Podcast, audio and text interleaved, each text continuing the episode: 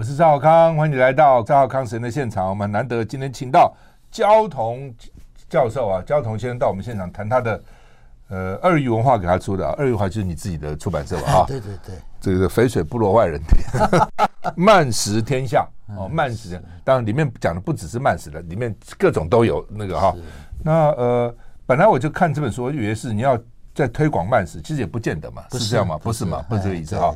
就是慢食，就是把吃遍天下的意思，这种味道。呃，对，就是到了变成一个糟老头了，只能慢慢吃，呃，不能像以前暴食江湖的时候。你会讲很多，吃那么多。你自己形容你自己吃饭的时候像猪八戒，真的那样吗？哎，是啊，啊，是啊。为什么这样？还我我自己觉得，而且你讲这个，到你到你女友大二到你女友家，那个很很好笑。这一次就是我我岳父。我岳父告别式的时候回去，他们还在笑这件事。啊，这么久还在记得。对，他说在家族流传很久。大二，我记得他是他大二的时候，女女友请说，哎，这个可以见见家人了。是是时候了，因为他是客家人嘛，哈，到客家村去。客家村。哇，来了三桌哈，然后呢？对。你说埋头苦吃，啊，你是怎样？平常没得吃还是怎样？平常学生 一个穷学生哪里吃到那么多，而且都是。道地的土鸡、土鸭、土鹅、土鹅，然后好吃是吧？好都很好吃。嗯，你就埋头苦吃，嗯人家两桌都吃完了，还看你在那边吃，哪有这种？通常去就觉得很谨慎，不好意思吃。然后呢，他说他他一个人吃的骨头比那一桌人加起来都差不多这样，真的是这样吗？因为是呃，除了是穷学生之外，我对我好像从小对食物就充满了热情啊，是，然后就完全。就是那种那种迷恋迷恋美食的程度，简直是无可救药啊！是，对，这是人生很大的乐趣。是，好，那么呃，慢食天下哇，里面这个真的是这有多厚？四百，我记得讲四百多页哈，四百四百一十二页哈。那呃，里面的三十二篇散文是是很多哈。而且每篇都引经据典哈，旁征博引，我觉得这个花很多时间。一共花多少时间写这本书？呃，三年多，那么多，哎呀，那么多时间，三年多的时间。所以他不只是说什么好吃不好吃，他等于是几乎等于在做学术研究。OK，是啊，我是用等于是我用呃学术研究的那种方式在写散文，是是，然后用学术研究的方式在给食物写情书啊。我希望能够呃加有一点知性跟感性能够融合在一起的那一种、嗯、那一种书写的手段。嗯，好，那你先先中论一下吧，就是书主要是讲什么？哦，OK，呃，这一本书哦是距离上一本我的第一本饮食的散文，呃，书名叫《暴食天下》。嗯呃，那是十几年前，是十几年前出版的啊，呃，将近二十年了啊。那这之后，当然这中间有出过很多书了哈。那这个系列呢，这个这个呃这一种书写的方式，呃，这是第二本。是那写《暴食江湖》的时候，相对于现在，我那时候是年轻的啊，而且我很喜欢。好像去讲自己的一些呃美食的经验啊，呃，现在年纪越来越大了，当我变成一个糟老头的时候，我的食量变小了，会啊，会会新陈代谢比较慢，你 应该也也会变小一点吧？有没有？还好，还好，希望希望不要变小，还好还好啊。我稍微稍微变小，也不是那个，然后生活习惯也改变了。有一段时间你好像很讲究蔬食还是素食，对不对？哦，我写过一本书叫《蔬果碎食记》，嗯嗯，那里面谈的都是全部都是蔬菜跟水果。对，啊，也不是说我从此从良了，也不是，也不是，就是就是我去谈。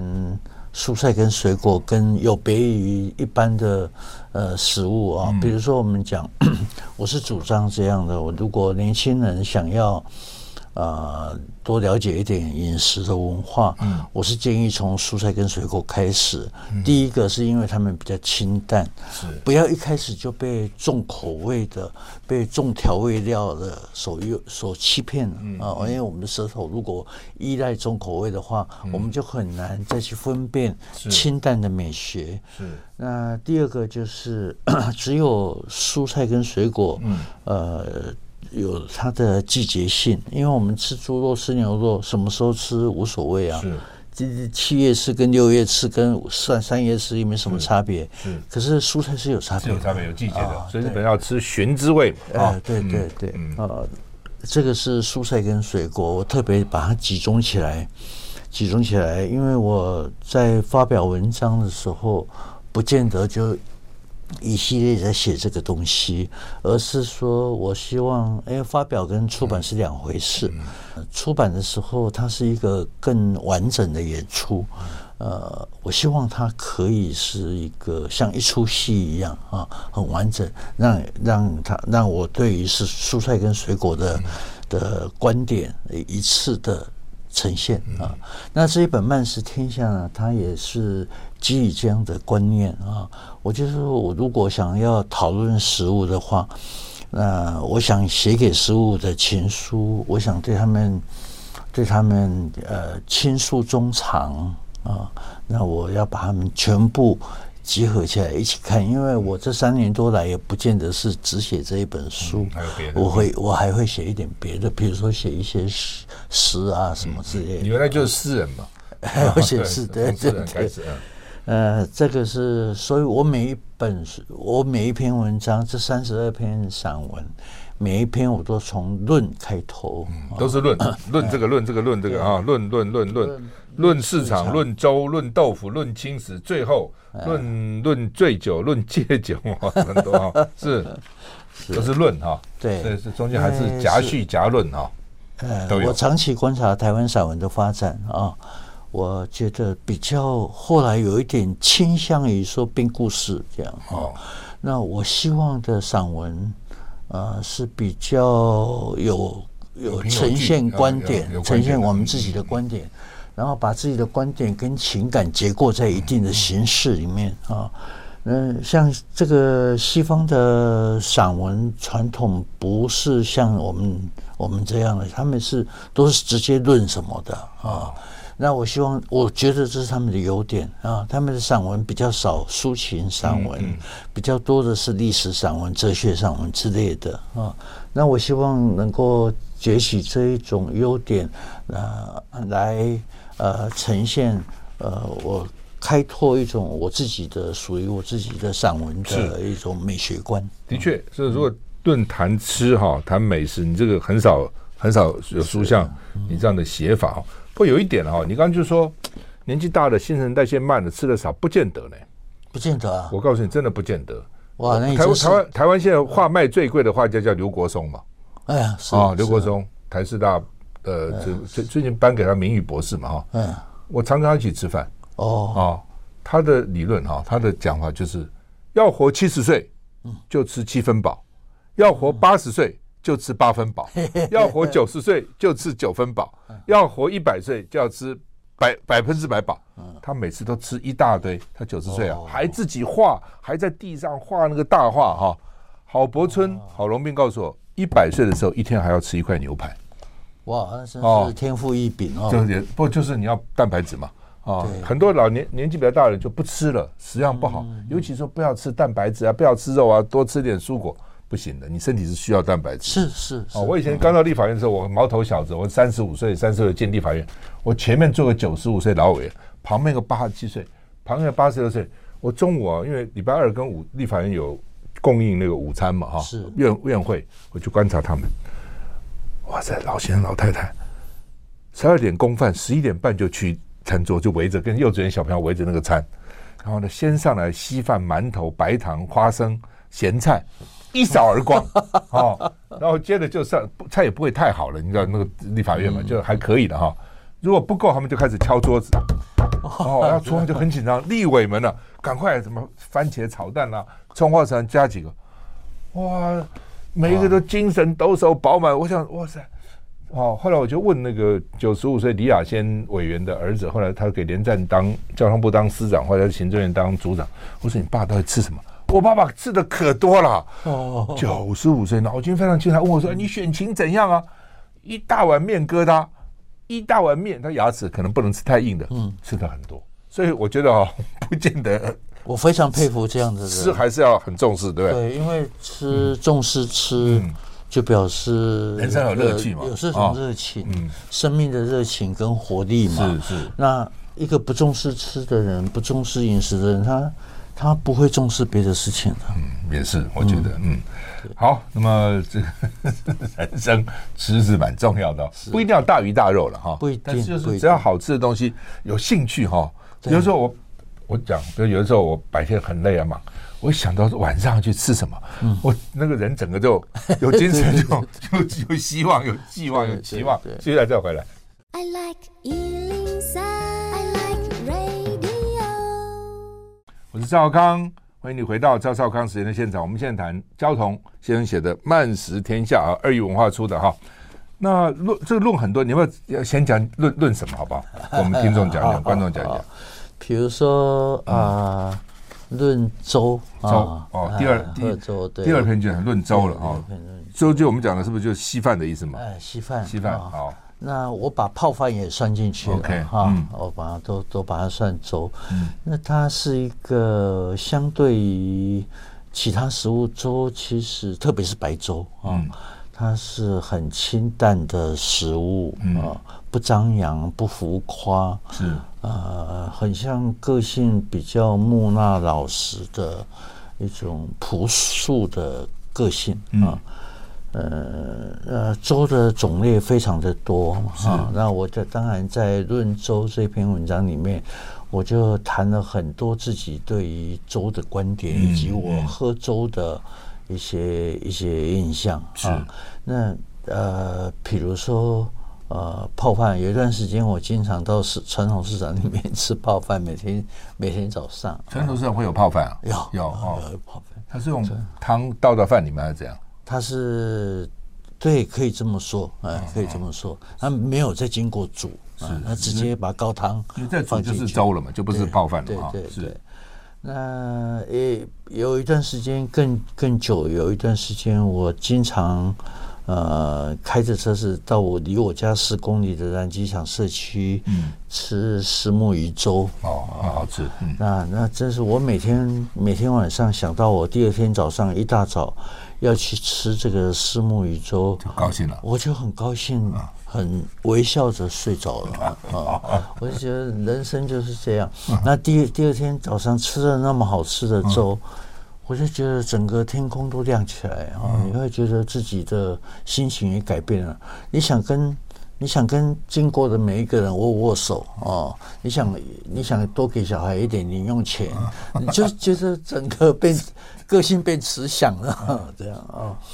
可可是那个真的是生命里面真的是没有那么多的美好，因为美好的事物经常是短暂的啊。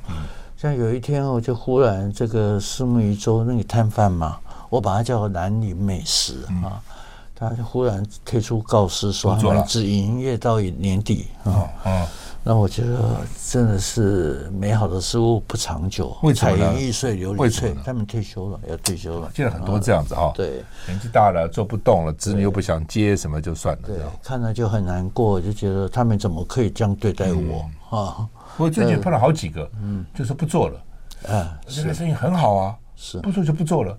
我本来想说他不做是不是因为房租涨，换个别的地方？没有哎，就从此就不做了，这样。对对对对对，嗯嗯，有一个人就问，就很心里很难过，说那他怎么办？他吃到这么好吃的粥，嗯，以后吃不到怎么办？他就回答他说：“你戒掉啊。”就觉得这是一句无情的话。戒掉，戒了啊！你把它戒掉，戒了戒粥哦，就戒烟戒酒，戒哇塞，对对，嗯，蛮无情的哦。当年刘秀爱你怎么办？你不要爱就好了。对对对，刘秀起兵的时候，哇，被强敌追得四处逃窜了，是，呃，饥寒交迫，嗯，这个时候他的手下的大将，呃，冯翊端了一碗端了一碗热粥过来，嗯，吃的稀里哗啦。这碗粥，我觉得充满了一种 metaphor，充满着那一种象征的意涵。它等于为东汉他建立东汉政权提供了紧急营养。这样啊、嗯，没有这一碗粥，怎么会有东汉政权？不会的。嗯，对，是。所以这个对了，你这边粥很多种，你这边想很多哈。是。然后台北小米粥卖馅饼饺子。我在想，对啊，小米粥卖馅饼啊，有小米粥或者绿豆稀饭是哦。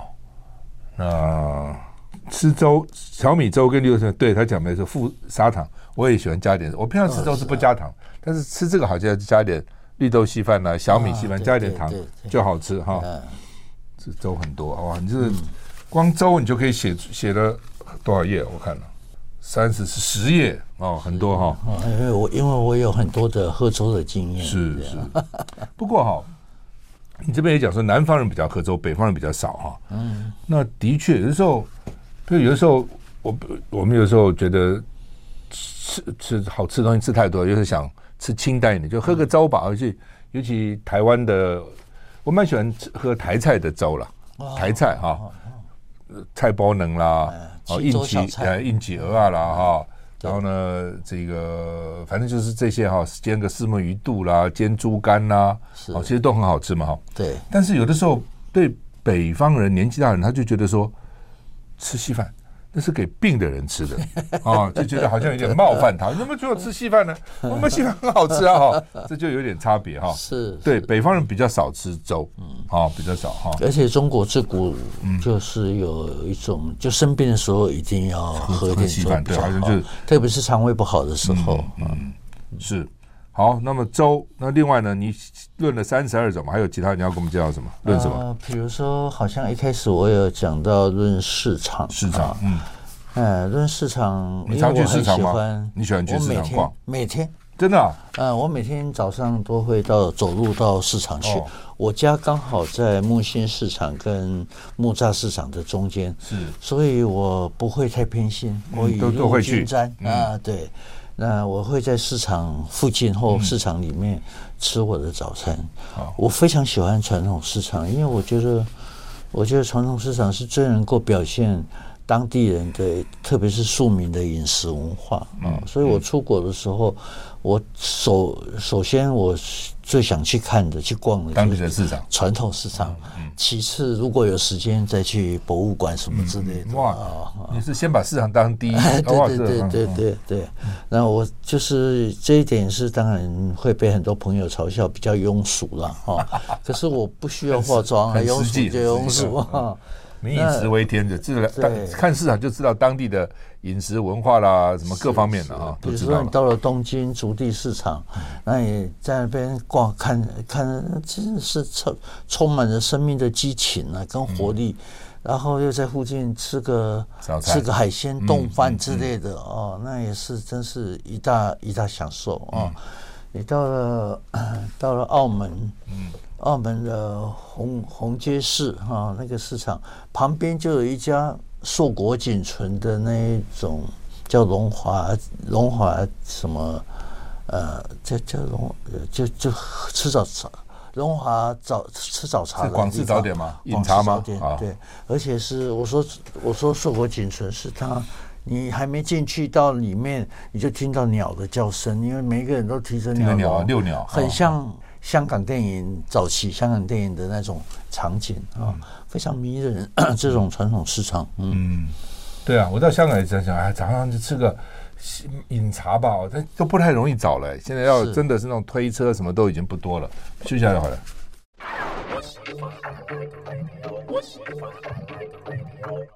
我是赵少康，欢迎你回到赵少康时间的现场。焦桐写的《漫食天下》啊。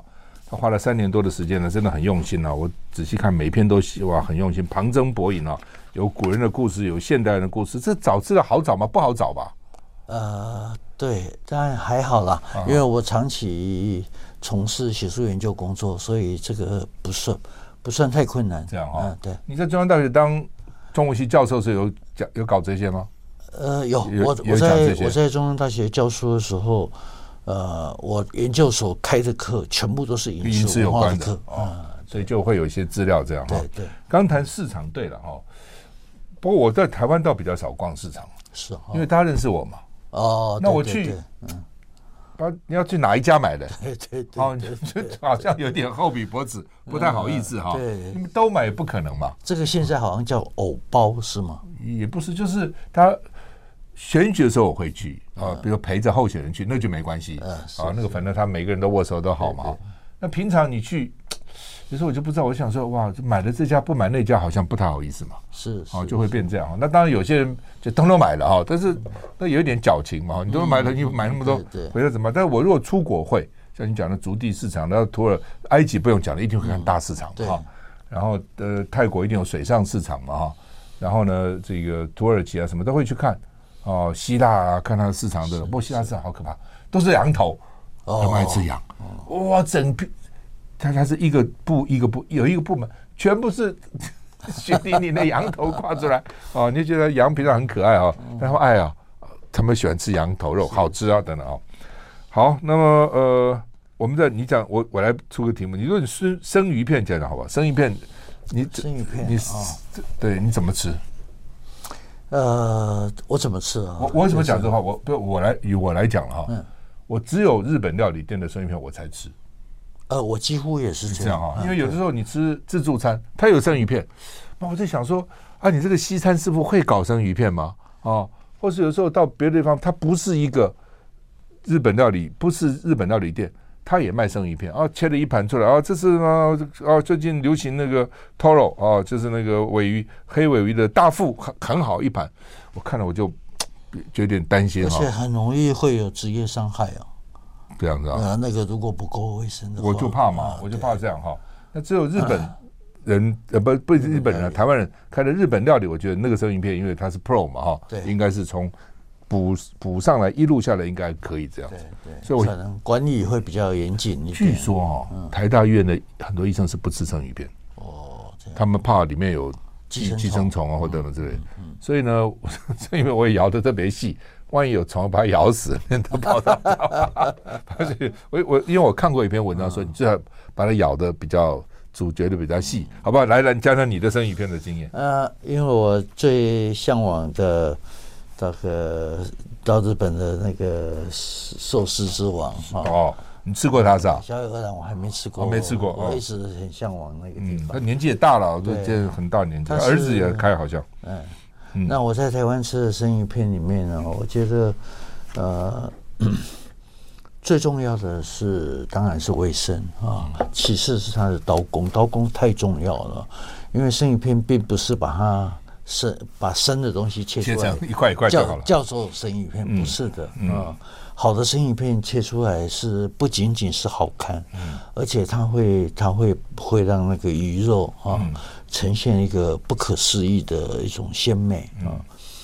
那我看到我我有我我曾经在台中的一家日本料理店，嗯。我看那个老板在切生鱼片的时候，他还还蛮执着的。嗯。我看他切好了以后，他不管是切生鱼片还是包，还是做那个尼基利啊，他的手一定是都泡在冰水里面，这样连手都要泡在冰水，免得身体的温度影响了生鱼片。对对对。那我看到他很辛苦，手久了以后不是手的，也有职业伤害，从某角度蛮辛苦的。那我看到很多，特别是我把它叫做台式生鱼片哈，台式生鱼片常常我觉得它的。做法，呃，我不那么认可哈。就是首先，他把生鱼片切太厚了，我觉得太厚不太厚。有的颗好大一块，好大一块。我觉得，我觉得那个对于咀嚼来讲不是那么理想啊。那其次是是那个，因为日本人喜欢买我们台湾的那个那个瓦萨比啊，山葵。芥末，山葵，芥末不是芥末，山葵。山葵，阿里山的阿里山的山葵。那我们台湾是因为山葵贵嘛，我们就卖给日本人就好了。我们自己用芥末粉泡碎哈。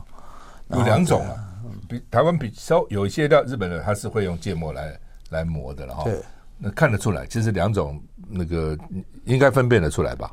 当然可以的。我说的是台式料理，日本料理，台式日本料理就是因为便宜了，节省成本嘛。那很贵是吧？然后把呃那个比较贵一点，山葵新鲜的山葵比较贵。那如果你把那个然后弄弄弄，然后跟整个酱油哈，整个生鱼片沾满了那个酱油啊，沾满了芥末酱油这样吃，我觉得会影响。会影响生鱼片本身的对于我们对于鱼的鲜口感鲜鲜味会的理解，我们的会影响我们的审美。那日本人都切的比较薄，然后沾薄盐，然后把弄一点芥末在上面，弄一点不是芥末，这个生鱼那个山葵，那个山葵在上面这样啊，瓦萨比了，我们叫瓦萨比。那他们会喜欢用紫苏叶包裹着吃，紫苏叶也很贵，我们常常就是用来卖给日本人就好了。我们都是用白萝卜丝，可是我觉得这里面有一点误会哈，白萝卜丝然后加生鱼片，沾满了芥末酱油，那已经没有生鱼片的味道了。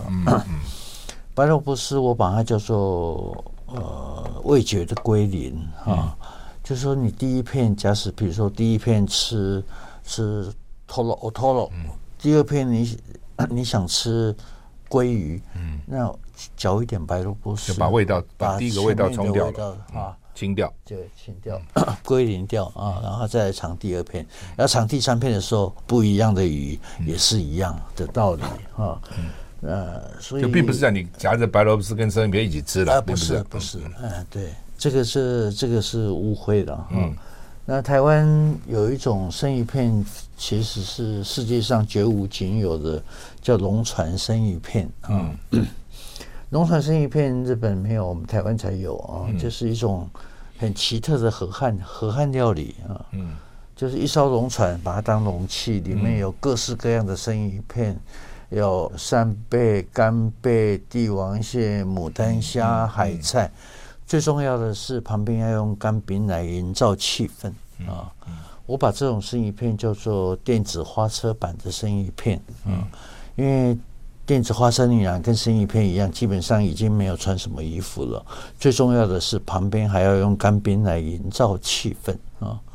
这是一种，我觉得是一种生猛有力的台客文化。嗯嗯，你这边讲的几家，你说你这个台北几家比较印象深刻，吉寿司。三井、游寿司、东丸寿司、登登安、样客、玉、鱼道生、出羽。我除了油寿司跟样客没吃过，其他我都吃过了。有有些还常常常常吃，有些还常去啊，有些还常去。那那个呃，你说中国人吃生鱼片源远流长，为什么？中国人现在不太吃了，为什么？呃，那个唐代的时候我们看，所以日本人从唐代没引引过去，还是这样的哈。嗯。那是受到中中国唐代文化的影响嘛？是，所以我们看到杜甫的诗啊、李白的诗啊，他们、嗯、他们都有在描写他们吃生鱼片的样子啊，嗯、而且特别有描写到刀工啊。嗯，对好，我们休息一下再回来。I like 我是赵康，欢迎你回到赵少康时间的现场。我们现在访问的焦同先生谈他的新书啊。慢食天下哈，他这个慢并不是叫你慢慢吃，而是说吃遍有那种吃遍天下的味道。我觉得啊，就吃吧啊。那它这里面有三十二个论，它都是论哦哦。刚刚讲论生鱼片，论粥，论市场。来，我们下面要论什么？嗯，我在《暴食江湖》这一本书里面有一篇谈到论早餐哦，所以这一本慢食天下呢，我就。我想就把论午餐、论晚餐、论宵夜一起一并论了。论晚午餐、论晚中宵、论年夜饭都有哈。就是对，把这四个日常的餐哈，都都讨论了一下。嗯，那我就在里面提到说，早餐跟午餐是我的正餐。嗯啊，因为我年纪大了，所以我晚餐吃的少，晚餐就吃的早，而且吃的是比较少一点。是。那早是多早呢？早大概五点多吧，就吃了那么早哦。因为我是早睡，是是，主要是生活习惯已经改变了。那这样不跟人家那个什么一六八很像吗？一六八那个啊，一六八不吃早餐，那个是减肥的。对对对对对。对，我完全没考虑过减肥的问题，这个、因为我觉得肥胖是很美的啊。这 你不胖了？那个人类的历史就是肥胖美嘛，嗯、就是崇尚。一本书说一个胖的肚子可以好几折，吃饱就平了，这样 饿的时候就有几折，蛮看见好吧？对，嗯。这就表示食量很大，就是不是只有因为人类的崇尚的那种瘦子的美学哈，嗯、那个几乎有一点厌食症式的美学，那个是受到好莱坞的影响。原来不是这样的，不过是一百多年的历史，嗯嗯嗯、整个人类那么漫长的历史都是崇尚肥胖美嘛。嗯，不仅人类肥胖才美，所有的动物也要肥才美啊。奇怪哈，真的是啊！你看猫熊，猫熊胖胖很 可爱的呀。你熊猫，你叫它减肥，它还能看吗？就是啊，熊猫一定要胖胖的。哦，对啊，什么都是 动物都是胖胖的，都没有人叫瘦瘦的嘞哈。对，所以我谈到说早餐跟午餐是我的正餐。早餐我的搜寻半径是十公呃十五公里，那蛮远的。呃，还好啦，从我家到。大桥头猪鸡油饭大概十五公里差不多啊。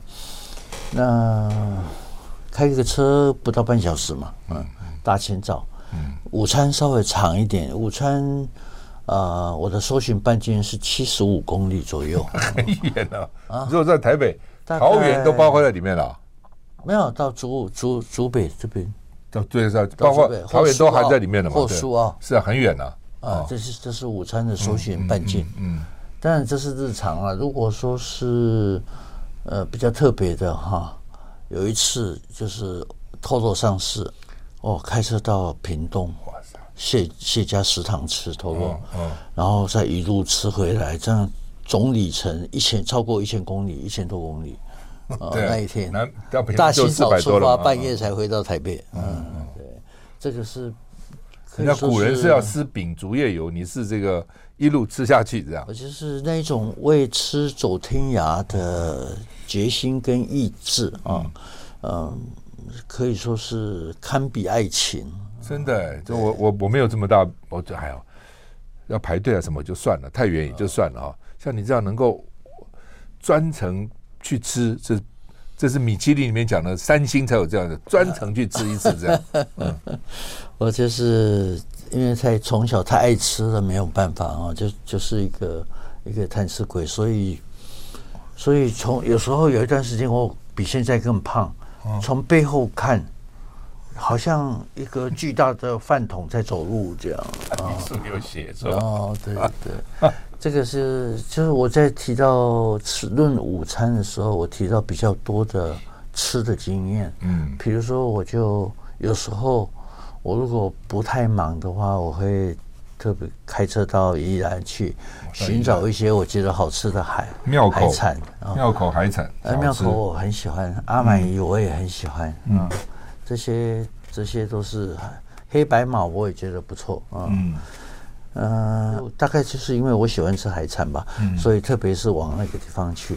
我以前在还在中央大学教书的时候，还没有我因为我退休了啊。那我有时候，因为我的课都刻意把它排在早上，嗯，中午中午一定要离开那个地方，因为那附近，呃，中央大学方圆五公里没有什么，没有食物，嗯嗯，食物没有没有你喜欢的食物，或者你这么好的食物，那不算食物，我那些都大概只能算饲料哈，所以我一定要。可怜的学生，我有时候要到。新竹去，竹竹北去吃，有时候我回台北的路上，有时候到、嗯、到呃桃园，或者是到大道城啊。竹北有什么好吃？因为我礼拜五要去竹北，竹北有什么？竹北哈，呃，有一家还是客家客家美食吗？不，一定，不一定，不一定。哦，有一家叫做坊间，你吃过吗？没有，没有。坊间的酸菜白肉火锅，你可以去试试看啊。还有它的炸猪炸炸猪肉啊，也很好吃，对不对？那有一家意大利餐馆啊，叫 G N D 哈，G N D 啊，那家意大利餐馆，我觉得也很值得去试一下。那是一个一个台湾女孩，她后来嫁给意大利人哈，然后她常常常常到意大利去，然后在意大利也学习了一段时间啊。嗯，然后他的意大利厨艺很好啊。是。那我当然最常吃的还是在台北了哈。有时候我非常忙碌的时候，我也有时候会煮泡面啊。嗯。有时候也忙的时候哈。嗯，有时候会煮水饺啊。有时候也会吃昨天剩剩下来的菜，也会。然后不是每天在外面啊，呃，这样像像一条类犬一样，不是的。是的。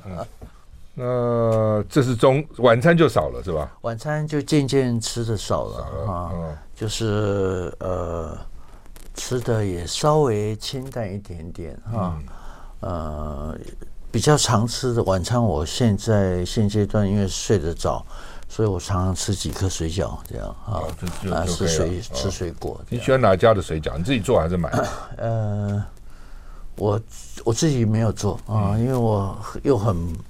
又没有时间做这些事情，嗯、特别当我两个女儿都不在家的时候，我就一个人就觉得就不会去做菜了。是，嗯，那我喜欢的水饺在台北，我我常常买的水饺是呃阿玉水饺啊，就台大后门那边啊对面啊阿玉水饺。那有一家是在南机场社区的秀昌水饺，嗯嗯。那台中的话，我很喜欢一家富初饺子。父亲的父啊，初初级的初，付出饺子啊，这些都是我喜欢的。嗯嗯，你这边提到世贸联谊社哈，不过现在他现在是换了，换了名人坊还可以啦，名人坊也不错，有他的烤鸭还在，就是原来世贸联谊社的烤鸭师傅还还继续在啊，所以我去都会点个烤鸭。如果当然人要多，起码四个，两个人就很难点烤，都是四人以上哈。那名人坊也不错，原来是很可惜哈，那个他觉得开餐厅。不赚钱，所以他原来三三三四楼都是餐厅嘛。对对。那三三楼他把它宁愿改成办公室出租，它都比餐厅好这样。对对对。所以他的餐厅好还是不好开餐厅？啊，不好，餐厅不好，不好做是吧？非常难做。现在人也找不到，人也找不到，而且是台湾在几年前就已经市场就已经跑掉了嘛啊，嗯，跑掉了，就你很难。这个再怎么好吃的餐厅，其实你常常会感觉到。门可罗雀，那你在中国大陆，不管是北京、上海、深圳、广州啊、成都，再怎么难吃的餐厅，它都客满。嗯，你有我有时候我一个人在外面，那么好吃的餐厅就我一个人，我我会流眼泪，包场流眼泪，这样很难过。也不是都这样了，我我发觉就是说，传统的中菜餐厅，老的传统中餐厅，生意。一般比较不是那么好，嗯，好，反正年轻小鬼爱那个什么什么意大利啦、西餐啊，那种 fusion 生意还不错，味道不见得好，但是生意不错。所以你去的地方，大概就是比较传统的、比较传统的一些餐厅。这我有时候觉得也蛮可惜的哈。嗯，哎，这么好吃，为什么？嗯嗯，他我都常常替他担心，说他这个客人不多怎么办哈？你会不会是以后以后这个撑不下去的？担心担心这个哈。对，因为他们员工很难找。真的很不好找，很难找。接下再回来。